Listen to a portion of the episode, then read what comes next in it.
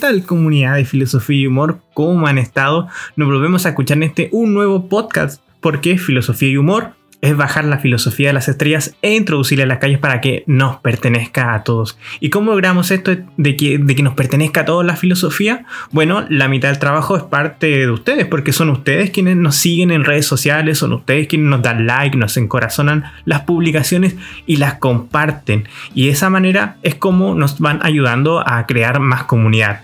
Así que muchas gracias de antemano por todo lo que nos ayudan y recordarles que lo siguen haciendo, que sigan compartiendo nuestro podcast, porque si vienen cosas muy entretenidas y muy interesantes y muy filosóficas, obviamente. Les cuento que esta semana hemos estado muy ocupados con la Cali, pues nos tocó dar una ponencia a cada uno en un Congreso Internacional de Filosofía Política en la Universidad de Valparaíso. Eh, nos fue muy bien y además este viernes 18 de octubre del 2019, digo la fecha para aquellas personas que escuchan este podcast en el futuro, eh, saludos gente del mañana, bueno, voy a dar el 18 de octubre del 2019 una pequeña ponencia en la jornada Sociedad, Cultura y Videojuegos organizada por la Universidad Andrés Bello. Obviamente están todos invitados, pero deben inscribirse por ahí en la página del evento porque los cupos son limitados. En esa ponencia voy a hablar de la relación de la ética y los videojuegos como campo de experimentación moral, pero hay un tema muy interesante del que desde un punto de vista filosófico se puede discutir bastante. Seguramente ustedes ya lo saben por el nombre de este podcast y es un tema que por lo menos a mí me causa una fascinación. ¿Son los videojuegos arte? ¿Qué creen ustedes?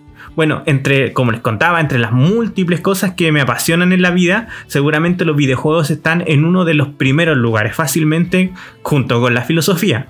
Con esto ya se imaginan que la respuesta a la pregunta anterior de si los videojuegos son arte eh, es una respuesta afirmativa. Pero como nosotros debemos ser filósofos, porque este podcast es que todos nos estamos convirtiendo a poco en filósofos, no basta con simplemente afirmar que sí, que sí es arte, sino que debemos también explicar por qué los videojuegos son arte. Esto porque me parece que muchas personas de mi generación están de acuerdo con que los videojuegos son arte, pero no hay mucha claridad sobre por qué.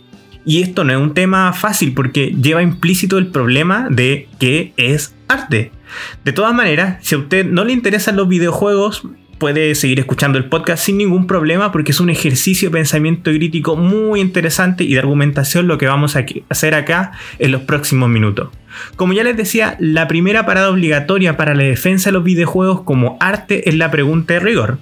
¿Qué es arte? Esta pregunta apunta directamente a la definición de arte. Notarán que tener una definición de arte es muy práctico para la humanidad. Esto es una argumentación que se dice argumentación por definición, es decir, si sabemos lo que es algo, basta con comparar el ejemplo concreto con la definición y vemos si son concordantes. En este caso, si decimos que el arte es X y que los videojuegos también son X, entonces los videojuegos son arte, ¿ven? Pero esto no implica que hayamos encontrado en estos últimos 2500 años de filosofía una definición de arte que sea taxativamente absoluta y correcta, y mucho menos en el mundo contemporáneo donde arte parece ser muchas veces cualquier cosa. A la vez, decir que el arte es indefinible, que podría ser otra opción, decir, si no tenemos una definición de arte, otros podrían decir, bueno, es que el arte no se puede definir, o por ejemplo también decir que todo es relativo y por ende todo es arte, o que es lo mismo que decir que nada es arte, me suena en verdad a un sofisma y a una filosofía barata, es decir, evade el problema más que lo resuelve. Cuando uno da ese tipo de respuesta, en verdad no está respondiendo nada. Como filósofo en proceso, entonces tenemos que optar por tomar otra vía. El arte, como la ética, la política y otro tipo de disciplina de esta índole, también como la historia, no debe confundirse con las ciencias exactas como las matemáticas o la geometría, donde nosotros obtenemos resultados estrictos e invariables, como 2 más 2 siempre es 4. Eso pasa en las ciencias naturales. Pero no por esto debemos negarle un carácter disciplinario y técnico al arte, la filosofía y la ciencia en su estudio y metodología, pues si no, cualquier cosa sería arte, o cualquier cosa sería filosofía, cualquier cosa sería historia. Y como todos estamos de acuerdo que son, no todo es historia y no todo es filosofía y no todo es arte, tiene que tener un método, una disciplina. Entonces, si tuviéramos una definición absoluta de lo que es arte, podríamos responder a la pregunta de esta entrada con un sí o un no rápidamente. Pero como no la tenemos, lo que cada uno piensa y opina que es arte sería su propio criterio para decir si un videojuego es arte o no, y esto sería caer en un subjetivismo total. Es decir, la pregunta sobre los videojuegos como arte sería una pregunta sin sentido porque cualquier cosa podría serlo como no serlo. De nuevo, sería evadir el verdadero problema filosófico más que intentar responderlo. Pero por suerte podemos seguir avanzando en este tema sin la necesidad de tener una definición de arte exacta y adecuada. Les recuerdo que en este podcast en específico no me detendré a reflexionar sobre si el arte es definible o no, ni mucho menos a intentar definirlo, sino ver si los videojuegos son arte o no. Aunque no pueda definir lo que es arte, es evidente que hay cosas que son arte en mayor o en menor medida. La Gioconda, por ejemplo, o la séptima sinfonía de Beethoven son ejemplos paradigmáticos de un nivel de arte incuestionable. Lo que vamos a hacer es una argumentación por analogía. Voy a explicarlo.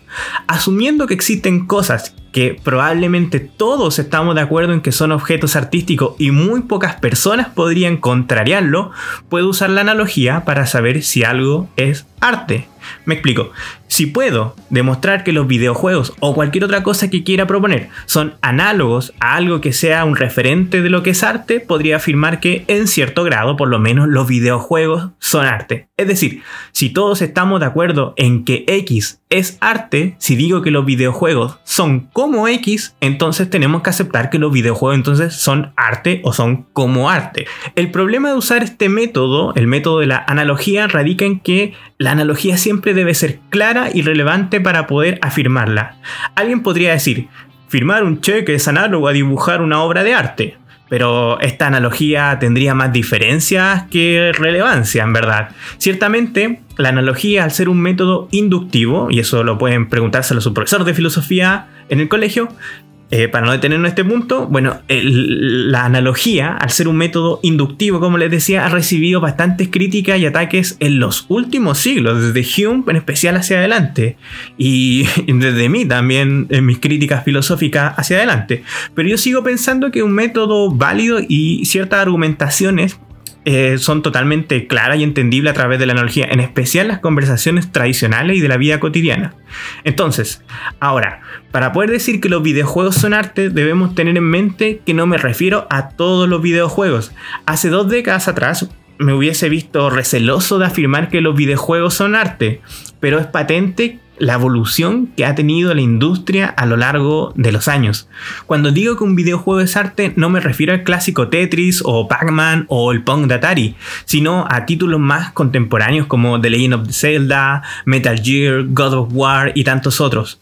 Podrían criticarme el hecho de que divido los videojuegos de una forma que parecería casi arbitraria, pero debemos tener en cuenta que por muy divertidos que sean, no llegan al piso mínimo para considerarlos arte, así como tampoco hacer unos cuantos ruidos con unos tambores de pintura en el patio de la casa alcanza a ser considerado música o no, no cumple con el mínimo para ser considerado música.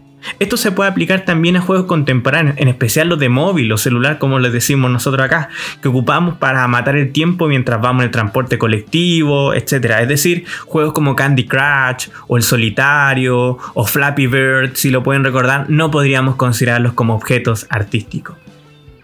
Un argumento que se puede desprender de cierto modo de lo anterior en contra de la tesis de este podcast es decir, que los videojuegos son arte, es que los videojuegos no son arte porque no se pueden comparar a las grandes piezas de arte de la literatura, el cine, la música o la pintura. Evidentemente este contraargumento no hace más que perder el objeto de la reflexión. Es obvio y claro que los videojuegos no han alcanzado las cimas de las grandes obras de arte todavía, pero esto no implica ni demuestra que los videojuegos no son arte. A lo más podría llegar a afirmarse que los videojuegos no han alcanzado el nivel para compararse con las más grandes obras de arte, que quizá algún día un título podría estar en ese lugar, pero por el momento todavía es algo demasiado lejano. Argumentar que algo no es arte porque no se compara a una gran obra es decir que los Rolling Stones o Pink Floyd no son música porque no están al mismo nivel que Beethoven o Mozart. Eh, perdónenme el ejemplo, pero me encanta el rock y todos sabemos que Pink Floyd es una obra de arte. Si bien no se compara a, Mozart, a Beethoven, a Händel, sigue siendo una obra de arte. Y por lo mismo, decir que un videojuego no se parece a la Gioconda o a la Última Cena es también decir, oye, es que no hay otra pintura que se parezca a ella. Entonces, en simple, el contraargumento aquí es pensar que algo no es arte porque no se compara a la versión más elevada y perfecta de su disciplina. En ese caso, como les decía, el 98% de las obras de un museo no sería arte porque no pueden compararse con las mejores obras. Pero si están en el museo es porque de seguro siguen siendo arte, aunque no están al mismo nivel que, como les dije, la Mona Lisa o la Última Cena. Siguiendo con el método de la analogía, podemos ver que los videojuegos están constituidos de partes que corresponden a expresiones artísticas aceptadas y establecidas a través de la historia. Lo que más caracteriza a los videojuegos es su parte gráfica y esta puede ser comparada a la pintura, pero en mayor medida a las películas, ya que generalmente los videojuegos no nos muestran una simple imagen, sino que son gráficos en movimiento. Es aquí donde se puede encontrar un fundamento para mi postura de decir que aunque los videojuegos son arte, no todos caen en la misma categoría, pues muchos de ellos no alcanzan los estándares mínimos para ser aceptados visualmente como arte. Aún así, es claro que estas generaciones, los avances gráficos en las tarjetas, en las consolas, permiten que cada vez más juegos desarrollen una exquisita visualización. No nos quedemos con la imagen del videojuego como en los de Atari. Pero esta potencia de las consolas no se reduce tan solo a que los juegos se vean bien, sino que también da la posibilidad de entregarle una mayor libertad a los desarrolladores para poder expresar emociones de manera visual, de dejar fluir su imaginación y creatividad y a la vez atravesar ese margen que separa lo que es una mera imagen de lo que es arte de verdad armonía, proporción, orden, mimética, entre otras, junto con el placer que nos puede brindar. Un buen ejemplo del arte gráfico en los videojuegos está en, por ejemplo, The Last Guardian, de los desarrolladores de Team Ico. No sé si recuerdan ese juego, que también es el de Chaos of the Colossus. Me parece que ellos han hecho siempre un apartado visual excelente. También pienso en juegos como Journey o Okami, que también son eh, propuestas estéticas muy, muy interesantes. Y podría nombrar muchísimos otros. El segundo elemento característico de los videojuegos, de los videojuegos que son arte, es la música o la banda sonora. Es evidente que la música también es arte, por lo tanto la banda sonora del videojuego cae en el concepto de arte. Obviamente muchísimos juegos, en especial los viejos, no tienen banda sonora o tan solo emiten efectos de sonido, por lo cual no podemos considerar arte a estos juegos en este aspecto. Sin embargo, en la actualidad muchas bandas sonoras son interpretadas por orquestas famosas como la Sinfónica de Boston y son parte importante de la experiencia estética de jugar. Un claro ejemplo de esto es la, la maravilla que ha hecho Koji Kondo con la banda sonora de muchos juegos de Nintendo, en especial con la saga The Legend of Zelda. O cómo olvidar a Grant Kirkhope, espero que se pronuncie así, compositor, compositor de RAR, si ustedes pueden recordar esa compañía, que fue la que estaba detrás de Banjo Kazooie, Banjo Tooie, GoldenEye 007 y muchos otros con bandas sonoras inolvidables. Otro ejemplo importante de lo que convierte a los videojuegos en arte es uno que muchas veces es ignorado por la gente ajena a estas aficiones, la narrativa o la historia. Ciertamente no todos los juegos tienen una trama o historia y muchos de ellos ni siquiera la necesitan, pero hay un género muy amplio que crea historias tan hermosas y complejas que en la actualidad han provocado que los mercados del cine las adapten a la pantalla grande, lugar antes reservado casi exclusivamente a la literatura universal. Las historias de algunos videojuegos son claramente mejores que las de muchas películas, y es claro que el cine también es arte. Ejemplo de esto lo tenemos en títulos como Metal Gear, los Tale of, Tale of Symphonia específicamente, que recuerdo en este momento, Final Fantasy VII, The Legend of Zelda, Ocarina of Time y muchísimos otros. Es muy amplio y profundo el mundo de la narrativa en los videojuegos, en especial esta última década. Después de haber mostrado los puntos analógicos que convierten a los videojuegos en arte, es preciso pasar a las principales críticas y contraargumentos ante lo que acabo de exponer. La primera crítica corresponde a una incorrección del razonamiento en sí, por la cual la deducción es inválida ya que las premisas no garantizan la verdad de esta. Esto suena complicado, pero esto es lo que nosotros conocemos normalmente como una falacia, es decir, un error de razonamiento. En este caso, podrían decirme que cometí la falacia de composición, que consta de suponer que lo que es en verdad en las partes también es verdad en el compuesto. Voy a explicarlo. Por ejemplo, juntar a los cuatro mejores alumnos del curso no necesariamente conforma el mejor grupo del curso, sino que puedes haber rencillas internas, malentendido entre ellos, lo cual implicaría un mal resultado. Es decir, no porque los cuatro alumnos sean los mejores, necesariamente el grupo sea mejor. Entonces podrían criticarme que aunque los videojuegos tienen partes que son artísticas, no necesariamente en su conjunto son un objeto artístico. El contraargumento atacaría diciendo analógicamente, si yo juego tenis y en vez de usar raquetas uso cuadros famosos de arte, ¿esto convertiría al tenis en arte? Obviamente lo que quieren decir ellos serían no, claramente esto no convierte, no convierte al tenis en arte, usar la Mona Lisa como raqueta.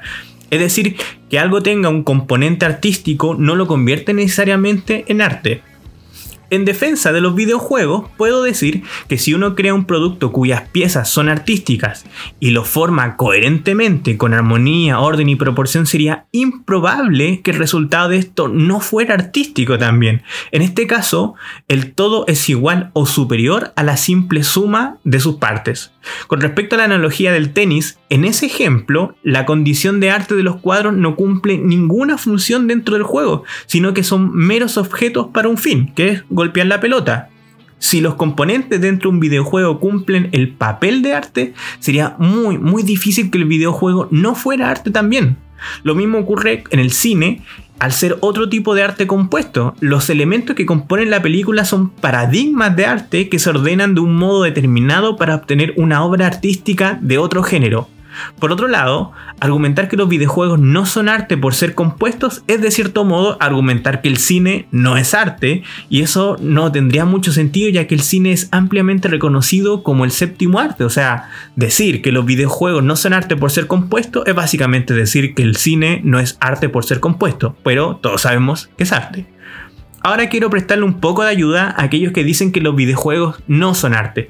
Teniendo en mente todos los argumentos anteriores, incluyendo la respuesta a la falacia de composición, todavía podríamos decir que, aunque los videojuegos se componen de piezas artísticas, podrían no ser arte. Seguir argumentando por esta línea no tiene mucho futuro o posibilidad a menos que, por una extraña y caprichosa razón, la naturaleza de los juegos haga inviable que estos componentes artísticos formen un compuesto artístico. Pero debemos estar atentos porque la idea no es tan descabellada como parece.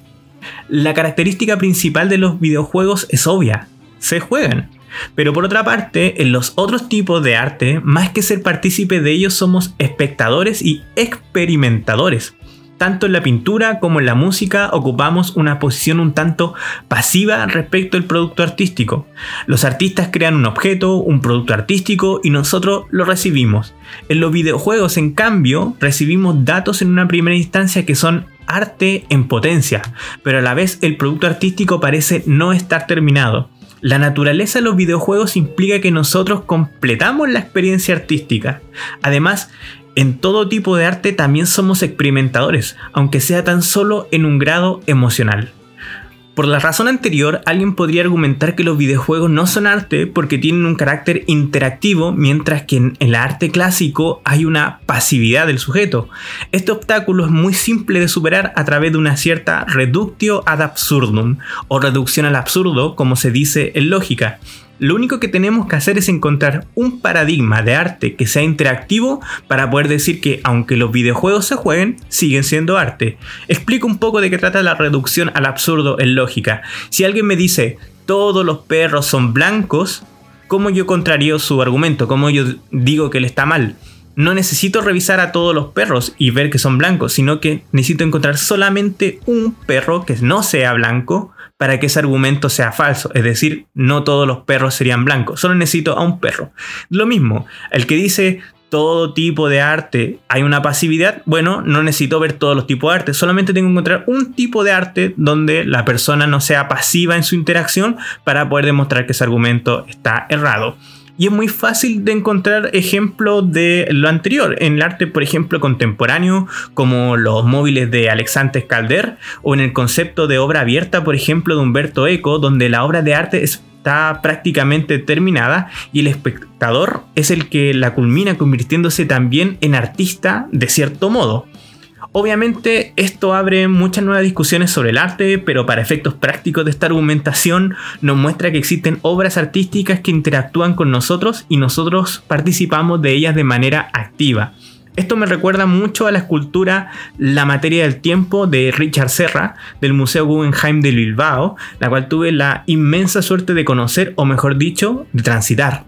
Si ustedes viven en España, no pueden perderse, o, o usted viaja a España o Europa, no pueden perderse ese museo. Ya estamos llegando al final de la argumentación, pero me parece necesario revisar un contraargumento endeble, pero que apunta a la única debilidad que se podría encontrar al afirmar que los videojuegos son arte. Una vez que se ha llegado a demostrar que las partes que componen un videojuego lo direccionan a convertirse en una obra de arte, y no habiendo una manera de contraargumentar esto de manera categórica, solo queda para atacar la tesis que sostengo la posibilidad de encontrar algo, una parte muy íntima de la naturaleza de los videojuegos, para diferenciarla de la similar naturaleza del cine, que impida que esto se convierta en arte. Hasta ahora solo he encontrado dos objeciones. La primera corresponde a las reglas de los juegos que parecen ir en contra de lo que es la naturaleza del arte. Es decir, el arte no tiene reglas mientras los juegos tienen reglas. Bueno, asumir lo anterior es un error ya que el arte también tiene reglas. La sinfonía de Beethoven están sujetas a reglas matemáticas, así como el arte de la retórica está sujeto a la lógica. Pueden remitirse al concepto de logos en la retórica de Aristóteles, por ejemplo, si tienen dudas. Por otra parte, juegos como The Legend of Zelda Breath of the Wild nos muestran cómo las reglas de los juegos se van quedando atrás. La segunda objeción corresponde a la finalidad del juego, que es, de cierto modo, ganar siendo que la finalidad del arte no implica vencer a alguien. Asumir lo anterior es un reduccionismo errado, pues no todos los juegos radican en ganar o perder. Por ejemplo, The Neverhood, un juego para computador de hace mucho, mucho tiempo, en él solo existe una sola forma en que el personaje pueda morir y esta está señalada con un letrero al lado de un agujero. Han cambiado mucho los tiempos desde que los juegos solo consistían en juntar puntos o vivir o morir y esas cosas. En la actualidad la experiencia del jugar y su finalidad tienen un carácter muy amplio y complejo. Finalmente, que un juego tenga una finalidad no excluye que también sea una obra de arte, sino que al contrario, influye netamente en la experiencia artística y estética del mismo. Muchos juegos de la categoría simulador no buscan ser vencidos, sino experimentados. Mención especial a Untitled Goose Game que fue estrenado hace muy poco, pero podemos recordar los Sim o God Simulator o cosas de ese estilo que no buscan realmente morir o, o vivir o juntar puntos o ganarle a alguien. Para finalizar, les recuerdo que a mi juicio, la única forma de argumentar válidamente que los videojuegos no son arte es encontrando ese algo, esa parte inherente a la naturaleza de los videojuegos que les impida y excluya de convertirse en una obra de arte. Con esto no me cierro a la posibilidad de que exista, pero hasta ahora no he encontrado a nadie que haya podido descubrirla. Como lo importante aquí es eh, ser filósofo, me sentiría gustoso de que alguien la encuentre para poder debatirla, pero me parece que ya se ha hecho un gran esfuerzo en pasar lista por todas las partes que componen un videojuego y no se la ha hallado. Es decir, entre más pasa el tiempo, más convencidos estamos de que los videojuegos son arte. Para cerrar, recordar que ciertamente no todos los videojuegos son arte, así como no todos los sonidos son música, pero esto no significa que por el mero hecho de ser un videojuego no sea arte. En este caso los videojuegos no son menos arte que el cine. Hemos llegado al fin de este podcast, espero que les haya gustado y de ser así, compártalo con sus amigos, en especial con aquellos que se borran las huellas digitales de los dedos de tanto apretar los botones en el control. Si no les gustó el podcast, bueno, compártalo con sus enemigos para expandir el dolor. La cuestión aquí es compartir para ayudarnos a crecer. Recuerden que estamos en redes sociales, específicamente en Instagram como arroba filosofía y humor y hasta la próxima semana.